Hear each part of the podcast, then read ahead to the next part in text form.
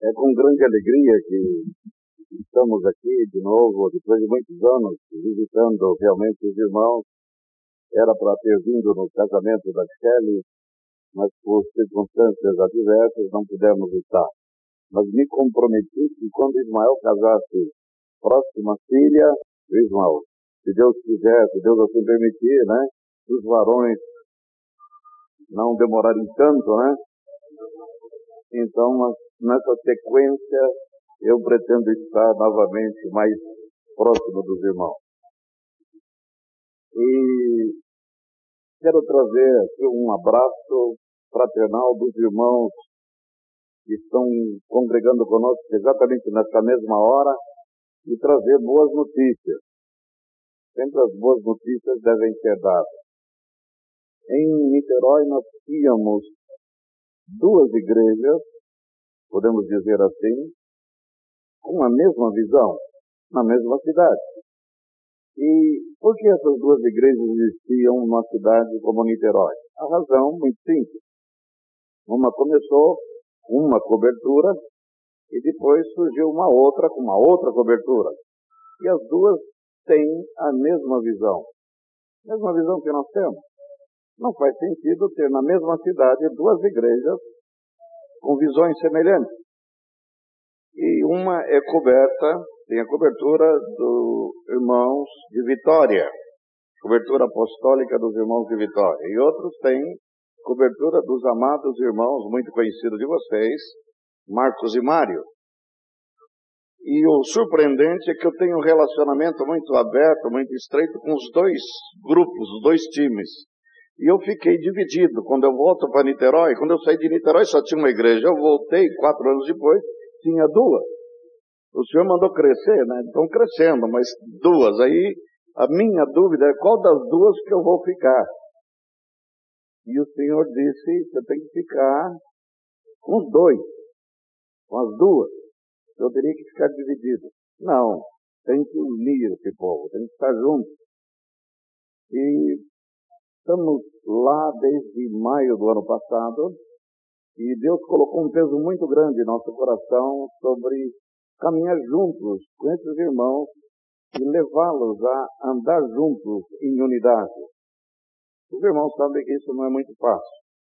Quem tem experimentado isso sabe das grandes dificuldades quando se fala de unidade, as dificuldades, barreiras próprias da natureza humana, nossa. Entretanto, Deus é um Deus de milagres. Se nós confiamos no Senhor e se desejamos de todo o nosso coração fazer a sua vontade, Deus faz aquilo que o homem não pode fazer. Esta noite estão reunidos dois grupos juntos. Estamos aqui e já firmamos uma aliança para estar juntos, não só em algumas reuniões, mas estamos selando um compromisso de unidade, para os irmãos que têm experiência disso, a unidade não existe até que as bolsas estejam juntas. As bolsas estão juntas. Um só governo. Os irmãos não têm dificuldade. Normalmente a confusão está entre os que lideram. São os líderes que são os problemas, não são as ovelhas. Se os líderes se unem, as ovelhas se unem. As ovelhas não são criadoras de casa. Os criadores de casa são os pastores. Digo isso para nós mesmos. Então, se nós tivermos um coração disposto, nós podemos aprender a andar juntos. E graças a Deus, estamos procurando andar juntos em Niterói, e isso implica em ajustes, em cada um permitir que aconteça algo que diz na palavra, que a cruz de Cristo derrube a parede de separação. E é somente através da cruz de Cristo esta parede que nos separa, que nos divide, pode ser quebrada. E, e o Senhor tem feito isso. Nós somos lá quatro líderes, quatro pastores, dois do grupo representado pela cobertura dos irmãos de Salvador e dois representados pela cobertura de Vitória. E nós estamos agora formando um só presbitério na cidade com esses dois grupos. Somos 250 irmãos, mais ou menos pretendemos seguramente com essa unidade nós vamos seguramente alcançar muitos outros e vamos ganhar uma força nova, uma dinâmica nova. E temos já procurado um local para alugarmos, para encontrarmos juntos, que temos dois locais diferentes de reunião e não comporta todo mundo junto no mesmo local. Então nós já estamos visando um local maior onde vamos estar todos juntos. E isso está acontecendo. E gostaríamos muito de receber os irmãos lá em, Niterói, não só para nos visitar, mas para nos ajudar nessa aliança e nessa caminhada. Amém? Porque sabemos que os irmãos aqui têm esse mesmo espírito. Amém. Quero trazer da parte deles o um abraço. Quando eu vim para cá, eles me abençoaram. Muito, dois deles já conhecem os irmãos aqui e mandaram, em nome deles, saudar todos vocês, toda a congregação, no amor do Senhor Jesus e trazer esse fraternal abraço da parte deles e de todos os irmãos de lá. Amém. Quero convidá-los a abrir as Escrituras em 1 Reis, capítulo 10. 1 Reis, capítulo 10. Vamos ler do verso 1 até o verso 9. 1 Reis 10, de 1 a 9. Tendo a rainha de Sabá ouvido a fama de Salomão com respeito ao nome do Senhor, veio prová-los com perguntas difíceis. Chegou a Jerusalém com muito grande comitiva, com camelos carregados de especiarias e muitíssimos e muitíssimo ouro e pedras preciosas compareceu perante Salomão e lhe expôs tudo quanto trazia em sua mente. Salomão deu resposta a todas as perguntas e nada lhe houve profundo demais que não pudesse explicar. Vendo, pois, a rainha de Sabá toda a sabedoria de Salomão e a casa que edificara e a comida da sua mesa e o lugar dos seus oficiais, o serviço dos seus criados, e os trajes deles, seus copeiros, e o holocausto que oferecia na casa do Senhor, ficou como fora de si. E disse ao rei, foi verdade a palavra que a teu respeito ouvi na minha terra, e a respeito da tua sabedoria.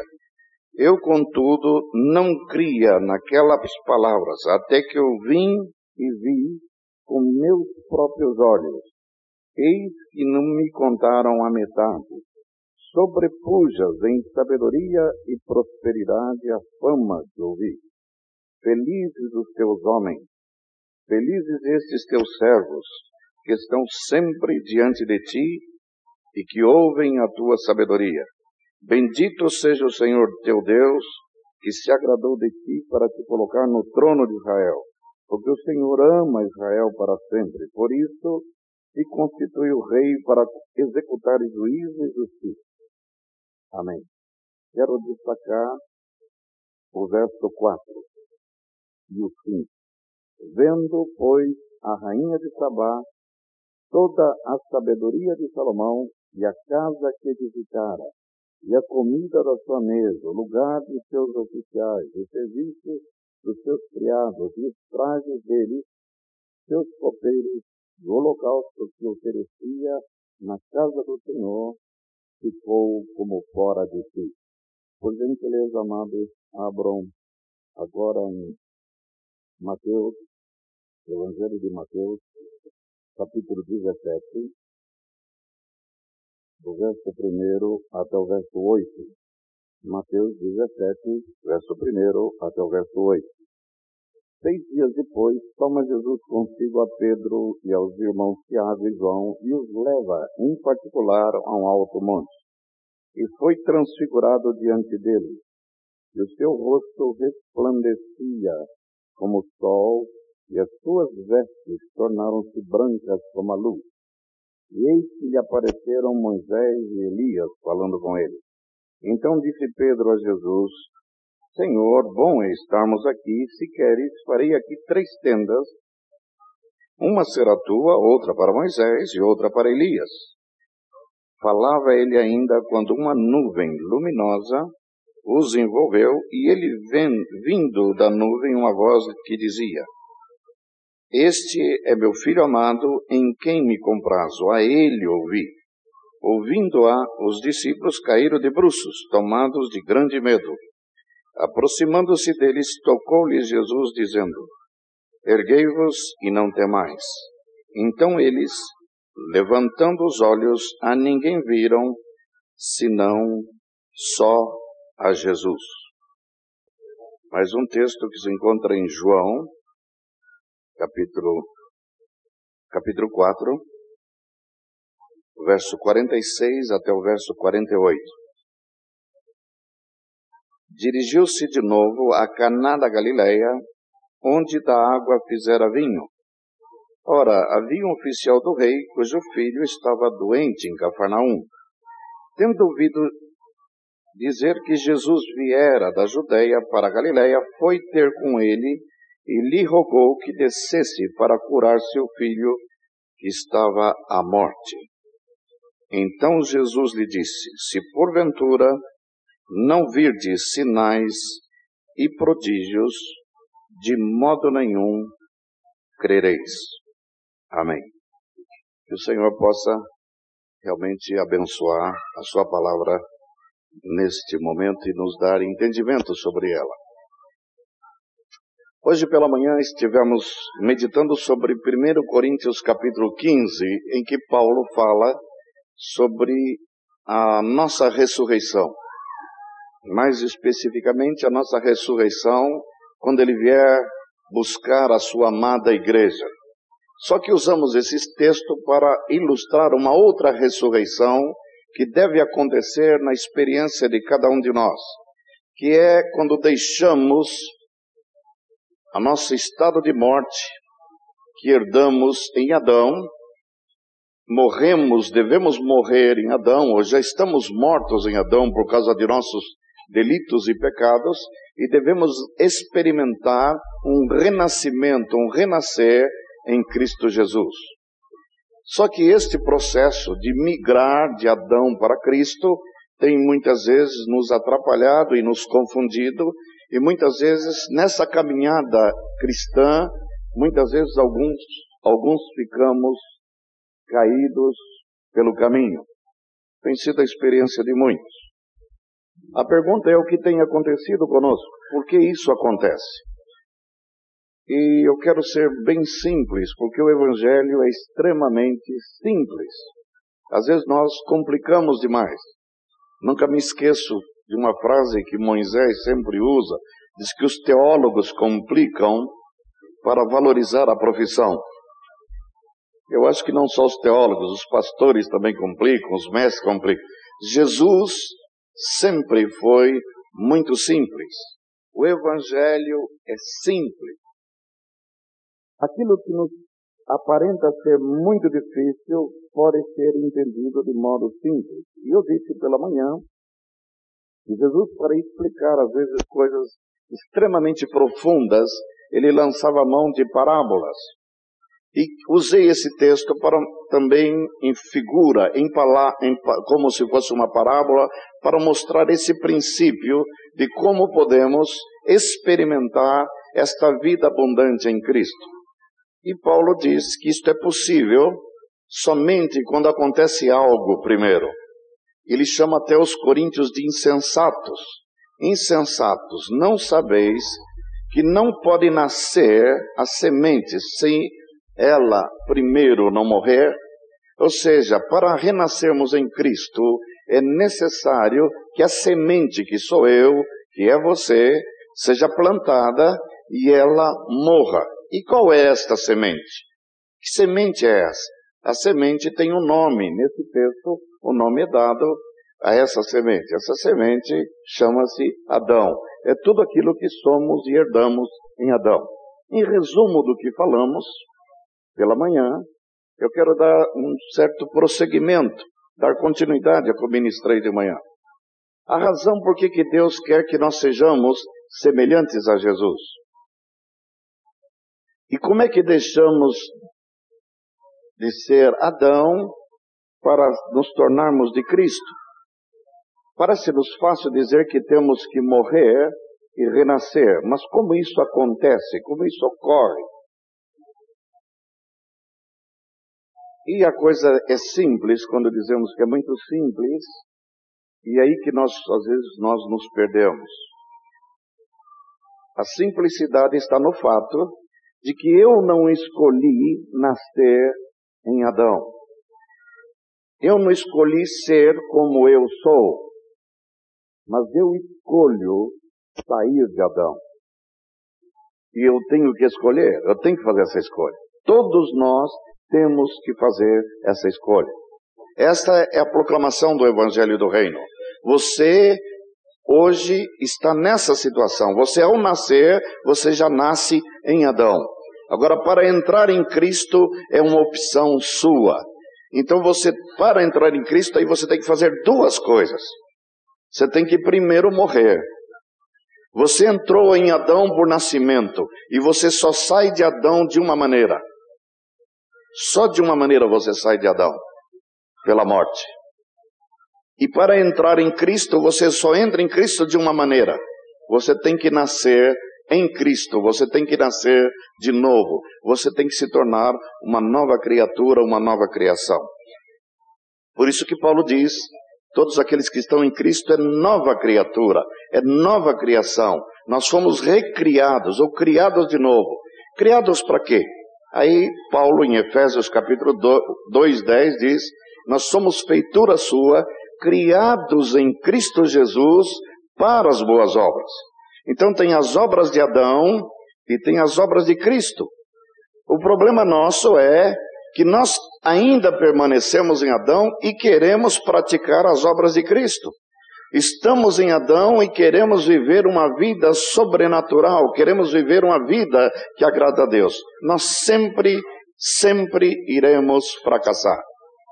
E só há uma maneira de nós vivermos uma vida que agrada ao coração do Pai, uma vida que agrada a Deus. É viver em Cristo.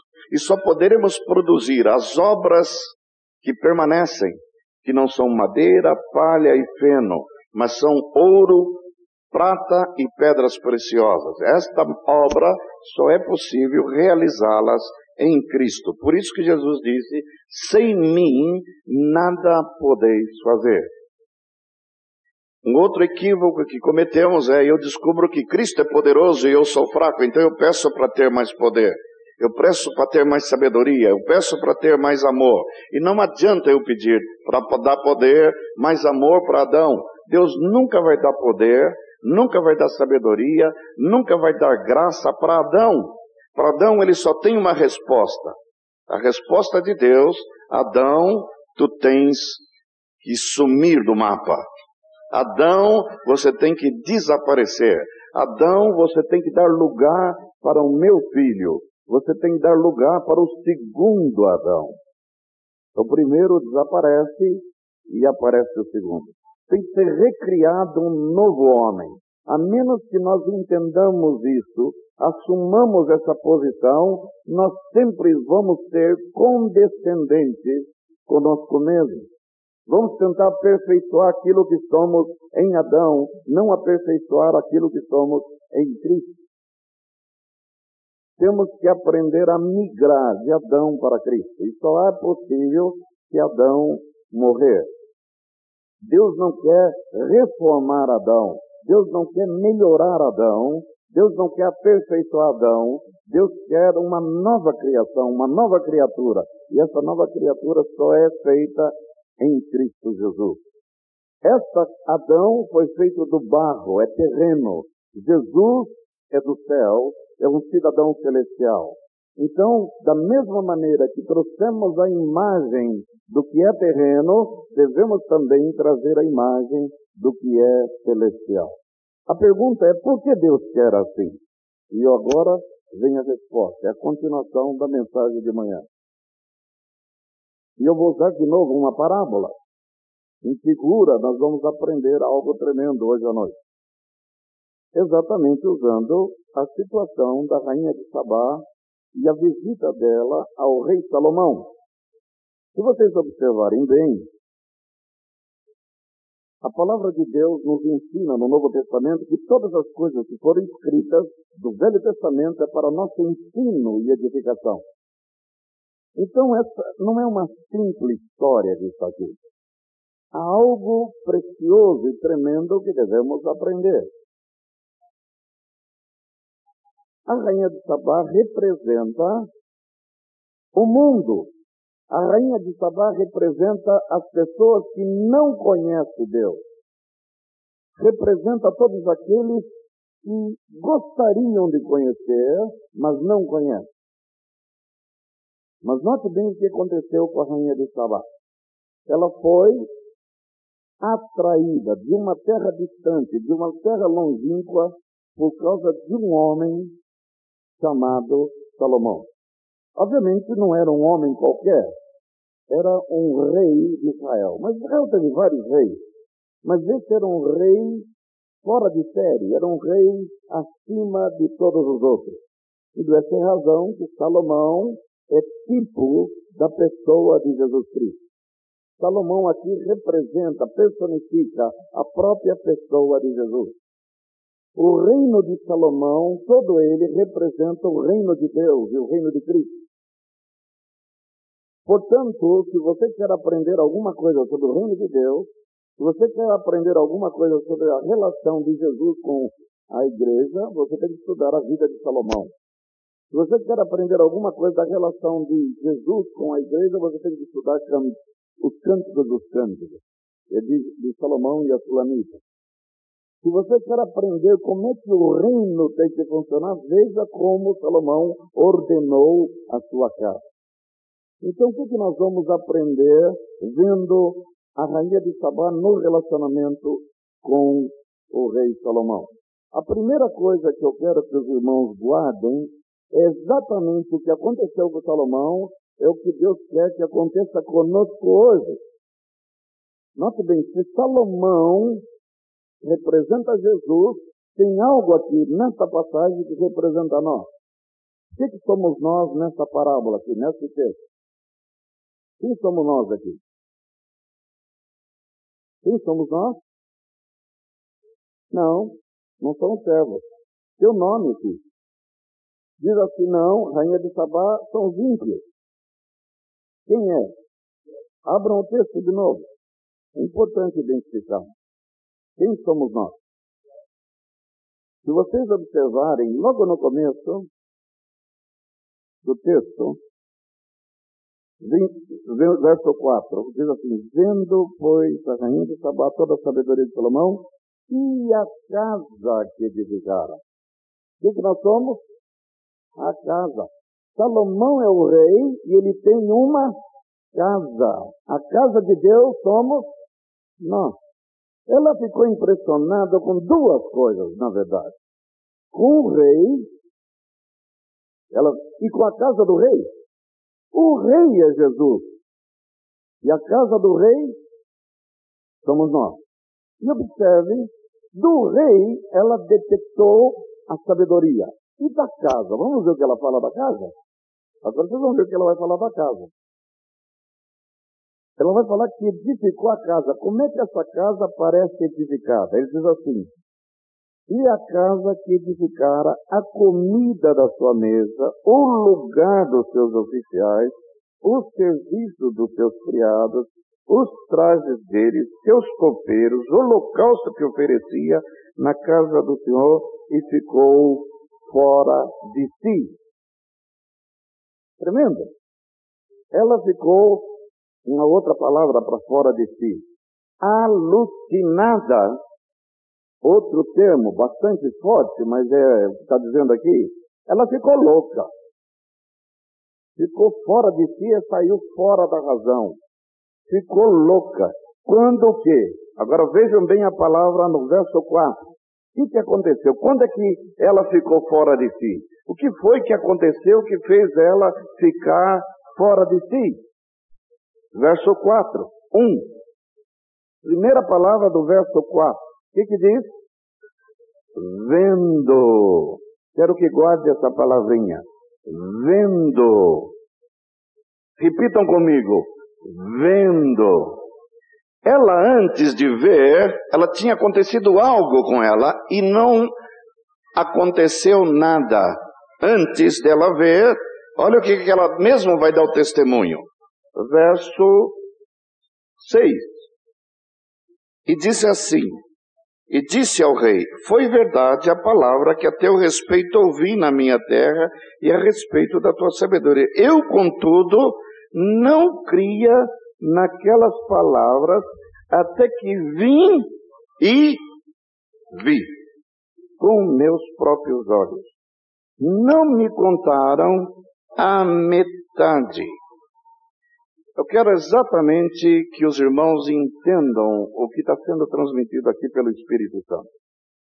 Uma coisa é eu ouvir falar de Jesus. Outra coisa é eu ver Jesus. Amém? A igreja hoje fala muito de Jesus. Na televisão, no rádio, através de folhetos, através de testemunho. Falamos de Jesus. Falamos na praça, falamos no testemunho pessoal, falamos de Jesus. E as pessoas parece que não não entendem, não se convertem e nós ficamos perguntando por quê. Se a palavra que pregamos é perfeita. É a mesma palavra que Paulo pregava, que Pedro pregava, aí descobrimos que falta-nos poder. Aí oramos para ter poder, e pedimos poder, e pedimos revestimento, jejuamos, oramos, e as coisas continuam não acontecendo. O que, que está errado? Por incrível que pareça, a resposta está nesse texto aqui de 1 Reis 1,10.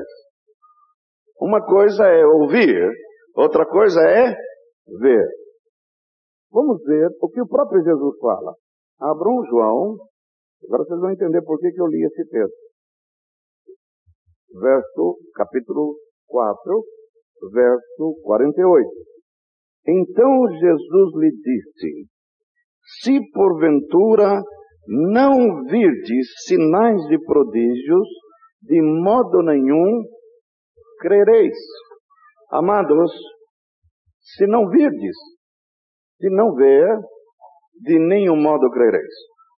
O dia que eu descobri essa verdade, eu fiquei surpreendido que quase, eu vou falar um percentual, não posso precisar que esteja correto, mas eu posso dizer com muita, bastante probabilidade de acerto, que 70% dos discípulos que Jesus ganhou, ele não ganhou por causa da pregação dele.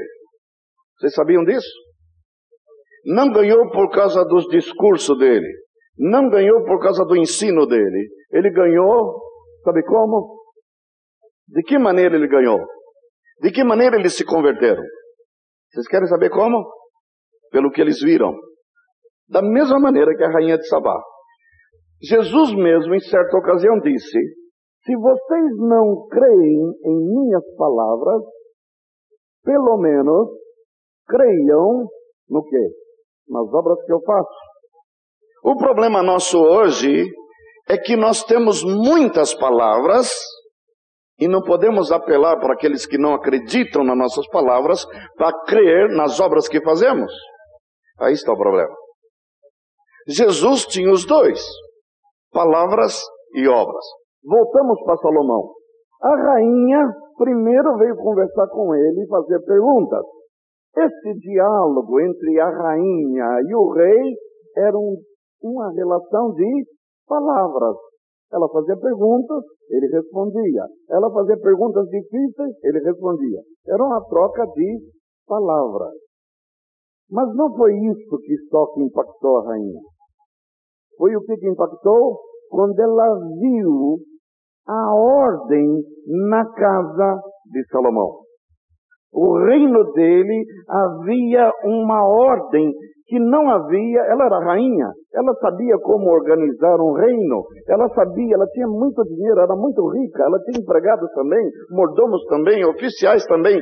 Para um, não era uma pessoa qualquer, era uma pessoa que tinha também majestade, que também sabia o que era luxo, que sabia o que era conforto, que sabia o que era riqueza. No entanto, ela viu e ficou deslumbrada com o que viu. Do que viu. E o que, que Deus quer nos ensinar? Quer ensinar o seguinte, amados. Não basta falar de Jesus, falar do reino de Jesus, falar da doutrina de Cristo, é necessário o quê? O mundo precisa o quê? Não, poder não. Ver isso, perdão, ver. Eles precisam ver Jesus aonde? Ah, lá no céu. Jesus está lá no céu, não está? Onde está Jesus? Ah, está lá no céu. Aonde? À direita de Deus Pai, sentado à destra de Deus Pai Todo-Poderoso, em que advir. Está escrito na Bíblia. Se eu falar que Jesus está lá no céu, eles vão ficar ainda sem ver Jesus. Onde que eles têm que ver Jesus? De novo, eu li outro texto muito importante, é, Mateus capítulo 17, Monte da Transfiguração. Jesus está diante de Pedro, Tiago e João, e nesta transfiguração aparece Moisés e aparece Elias, profetas do Velho Testamento. Esses dois profetas, tremendos do Velho Testamento, estavam ali conversando com Jesus. Pedro ficou tão impactado com a presença desses personagens ele queria não ir mais embora ele queria ficar acampado ali para sempre. Esqueceu do mundo, esqueceu de tudo. E disse: passamos três tendas: uma para Moisés, uma para Elias e outra para ti, Senhor. Aparentemente a ideia dele era muito boa, só que não era uma boa ideia. Por que, que não é uma boa ideia? Querem saber por que, não é uma boa ideia? A Bíblia vai nos responder essa pergunta: por que, a ideia do Pedro não foi uma boa ideia? Abram Hebreus, capítulo 1. Vamos ver a resposta do autor de Hebreus. Nada mais é um Espírito Santo, né? Estamos procurando descobrir até hoje quem é o autor de Hebreus. Se é Paulo, se é Pedro, se é Barnabé. A resposta é tão simples, é o Espírito Santo. Não precisa se preocupar. Havendo Deus outrora falado muitas vezes e de muitas maneiras aos pais pelos profetas, nesses últimos dias nos falou por quem? Pelo Filho, a quem constituiu herdeiro de todas as coisas, pelo qual também fez o universo. Quando Pedro está sugerindo isso, exatamente a voz do Pai o interrompeu. E disse, este é o meu filho amado. Este é meu filho amado a Ele, a Ele ouvir. O que significa isso? Não é para ouvir mais ninguém. Não tem mais espaço para Moisés, não tem mais espaço para Elias, não tem mais espaço para qualquer outro personagem. Só tem um que eu falo na terra hoje. Esse alguém é Jesus. Por isso que Jesus disse a seu próprio respeito: eu atrairei muitos a mim quando eu for levantado. Como é que nós podemos levantar Jesus hoje na terra? Só tem uma maneira: manifestando a vida dele em nós, fazendo Adão desaparecer e revelando Jesus. O mundo não quer ver, ouvir palavras. O mundo quer ver Jesus. Jesus em quem?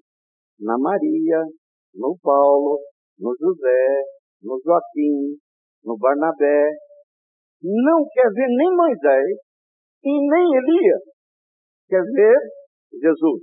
E Deus não fala mais por intermédio de Moisés, Deus não fala através de Elias, Deus já falou por intermédio dele havendo Deus outrora falado aos pais pelos profetas, nestes últimos dias. Que dias estamos vivendo? Os últimos dias. Quem é o único porta-voz de Deus na terra? Jesus. E ele fala hoje através daqueles que ele constituiu sacerdotes da sua casa. E essa casa ordenada, essa casa funcionando, essa casa que expressa o governo dele. Essa casa que recebe a sabedoria dele vai impactar, inclusive, uma pessoa nobre do perfil de uma rainha de Sabá. Ao ponto de ficar fora de si. Mas o que, que tem que acontecer? Eles têm que ver Jesus. Se eles olharem e ver outra coisa que não Jesus, vão se decepcionar. Se ele olhar e ver Adão.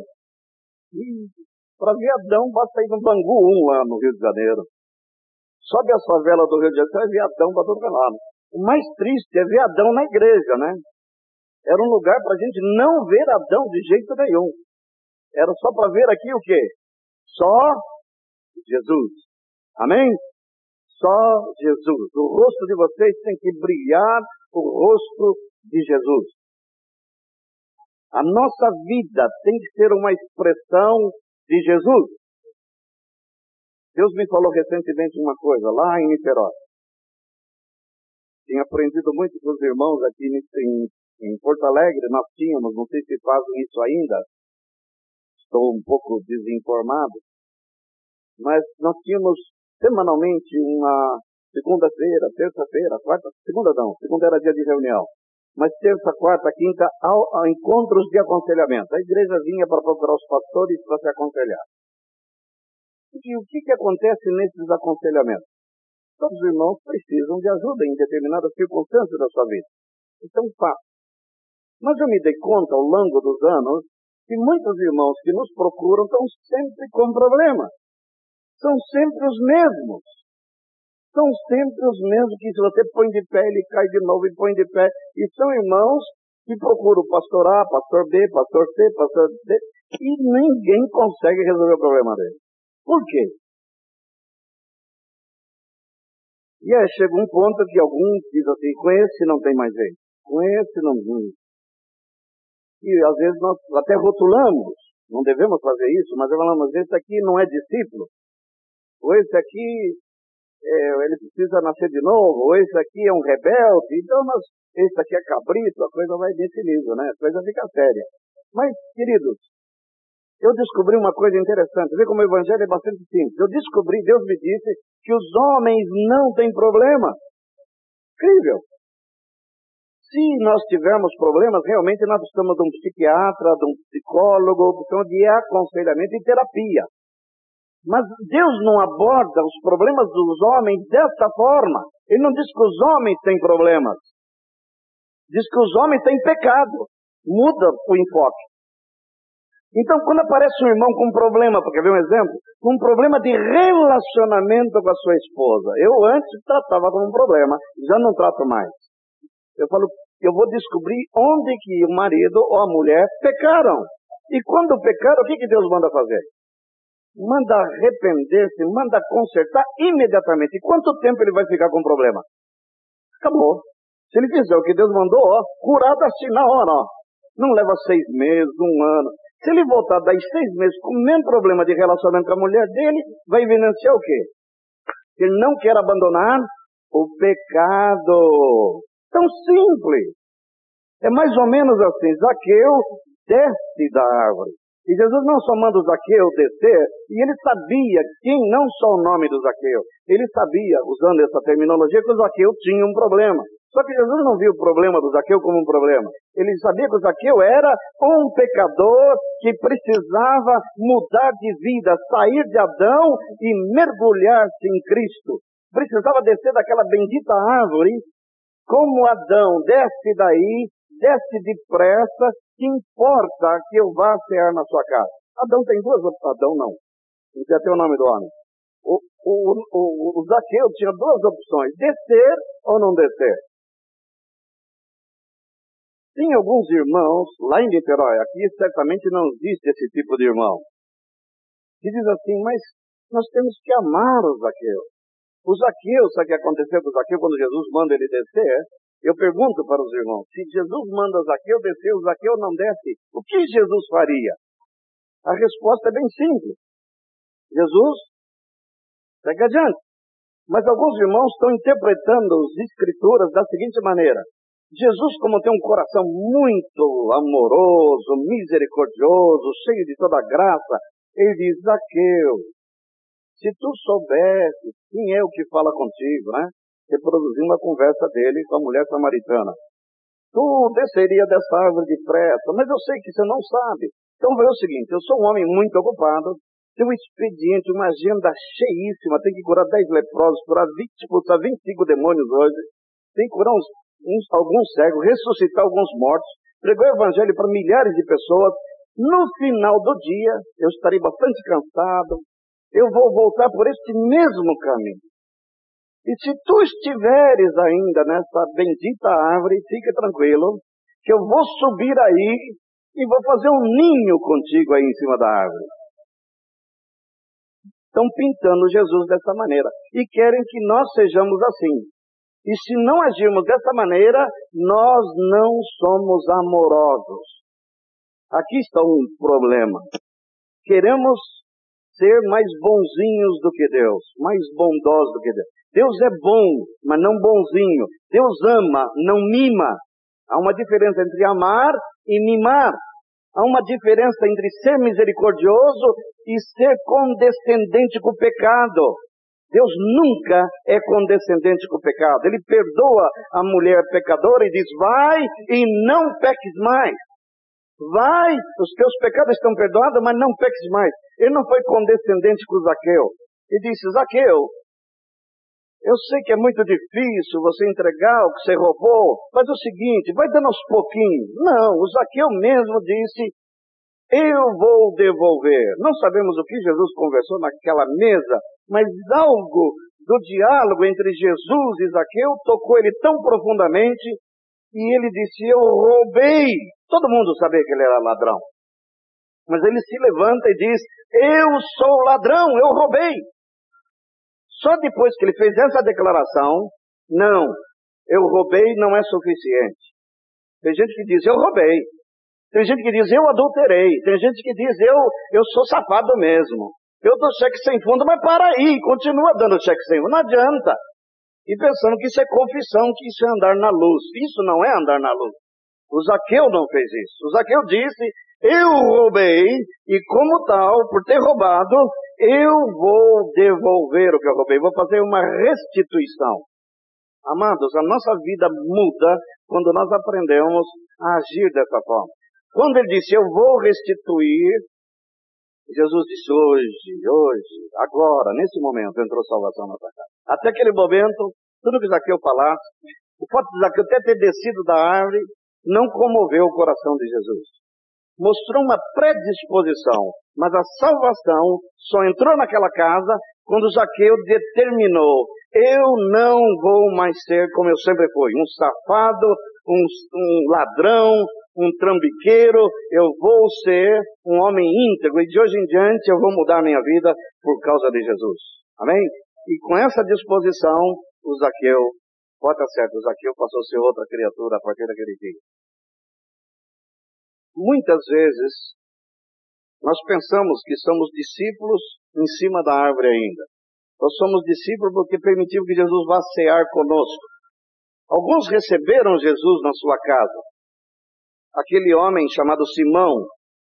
E Jesus, quando recebe aquela pecadora e começa a chorar aos seus pés e lavar, derruba um guento é, nos seus pés, unge ele com guento, com perfume, e, e começa a enxugar os seus pés com seus cabelos, Jesus, o Simão disse no seu coração, ele não falou em voz alta. Ele disse, ele não é profeta coisa nenhuma. Ele está ceando com Jesus. Ele tinha convidado Jesus para ir à casa dele. Ele não é profeta coisa nenhuma. Se fosse profeta, ele saberia que essa mulher não vale nada, que essa mulher é uma prostituta. Só que Jesus disse uma coisa interessante para ele. Falou, quando eu cheguei na tua casa, você não lavou os meus pés. Era tradição lavar os pés. Você não me deu água para lavar os pés. No entanto, essa mulher está lavando os meus pés com suas lágrimas. Você não me ungiu a cabeça com óleo. Era tradição também. Não de honra, ungir a cabeça com óleo. No entanto, ela está ungindo os meus pés com perfume. E você não me deu ósculo quando eu entrei. No entanto, ela beija os meus pés. Veja só. Ele disse: é uma pecadora, mas a quem muito a quem muito amas. Ela amava profundamente a Jesus. E essa atitude dessa mulher leva Jesus a declarar: os teus pecados estão perdoados. A pergunta que fica no ar, amados, é: quanto amamos a Jesus? Nós podemos ser um Simão que tem um relacionamento com Jesus que nos convém, eu vou recebê-lo na minha casa. Ou ser aquela mulher que beija os pés de Jesus, que reconhece a sua indignidade, que reconhece a sua debilidade total, ou como um Zaqueu, que não fica com, com, fazendo média, fazendo cena, mas toma uma atitude. A atitude correta depende de nós. Eu gosto de um texto de Esdras 7.10. Aprendi isso ainda eu era solteiro. Esdras representa o sacerdócio sacerdotes que nós devemos ser. Eles voltaram da Babilônia. E tem quatro coisas que Esdras fez. Diz que Esdras dispôs o seu coração. Para que, que ele dispôs? Buscar a lei do Senhor. Para cumprir a lei do Senhor e para ensinar. Nosso problema é que às vezes queremos queimar etapas. Não dispomos o coração, queremos aprender, mas não há um coração disposto. E não queremos praticar o que aprendemos, mas queremos ensinar os outros não vai funcionar. Então tem que seguir esse ritual, não podemos queimar etapas. Um coração disposto para cumprir, aplicar tudo que aprendemos. E depois para ensinar. Dispor um coração para buscar a lei do Senhor, para cumprir a lei do Senhor, para ensinar a lei do Senhor. E a partir daí, quando nós cumprimos, quando nós guardamos, nós começamos a revelar, a manifestar a própria vida de Jesus. E o mundo precisa ver. Quero terminar com uma declaração de Jesus, que todos os irmãos conhecem, do Sermão do Monte, abram Mateus, capítulo, capítulo 5, verso 14. Vamos ler até o 16. Vós sois a luz do mundo. Não se pode esconder a cidade edificada sobre o monte, nem se acende uma cadeia para colocá-la debaixo do alqueire, mas no velador, e alumia todos que se encontram na casa. Assim brilhe também a vossa luz diante dos homens, para que, olha a palavra de novo, vejam o que? As vossas boas obras e glorifiquem a vosso Pai que está nos céus. Já ouvi certo pregador dizer, certa, certa ocasião, de que a luz não é para ser ouvida, mas é para ser vista.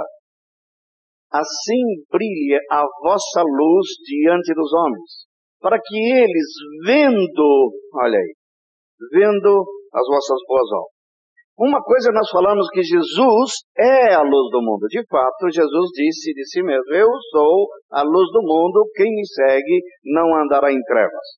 Só que Jesus veio, viveu 33 anos aqui na terra, foi crucificado e foi assunto às alturas. Hoje ele está sentado à destra do Pai. Só que o mundo ficou em trevas? A resposta a essa pergunta é: a resposta é não não ficou em trevas. Por que o mundo não ficou em trevas? Porque a igreja está aqui. Os discípulos dele estão aqui. Aí ele disse: Vós sois. Ele não disse que nós temos a luz ou temos que ser luz, diz que nós somos a luz. Vós sois a luz do mundo. Jesus vira para os homens e diz: Eu sou a luz do mundo. Quem me segue não andará em trevas. Então, alguns se propuseram a segui-lo. E ele está dizendo: Eu sou a luz, quem me segue não andará em trevas. Eu sou a luz da vida. Muito bem. Só que, quando ele diz que nós somos a luz, Jesus foi, nós temos que ter a ousadia de ter essa identidade, essa consciência que nós temos que olhar para os que estão no mundo e dizer: se vocês estão perdidos, estão perdidos porque vocês não conhecem a Deus e vocês querem conhecer a Deus, venham à minha igreja. Não, venham a mim, venham a nós. Venham. E se você me seguir, você não estará em trevas. Paulo teve essa coragem. Sede meus imitadores, assim como eu sou de Cristo. Ok, pode sentar, querida. Sede meus imitadores, como eu sou de Cristo. Vós sois a luz do mundo. Claro que a nossa consciência que nos acusa faz, nos impede, se nós temos consciência que estamos em trevas, nós não podemos pedir para ninguém nos imitar. Faça o que eu te digo, mas não faça o que eu faço. Mas se nós temos uma vida realmente irrepreensível, uma vida reta, santa, uma vida que agrada ao coração de Deus, nós podemos dizer, sede meus imitadores. Hoje eu tenho consciência que não devo pregar, não devo ensinar, não devo falar nada que eu mesmo não viva. Ou seja, se eu vou falar sobre educação de filhos, eu tenho que ser modelo e exemplo disso. Se eu vou falar sobre finanças, ordenar as finanças, eu tenho que ser exemplo disso.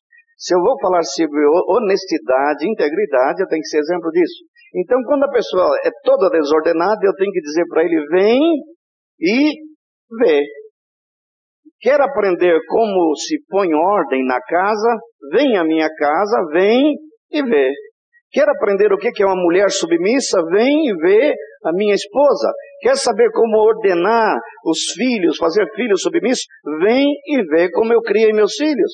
Graças a Deus eu posso dizer isso. Vem e vê. E aí, quando vem contra fatos, o que, que diz o termo popular? Contra fatos, não há argumentos. Quando as pessoas veem, eles ficam perplexos, fora de si, falam, realmente, funciona.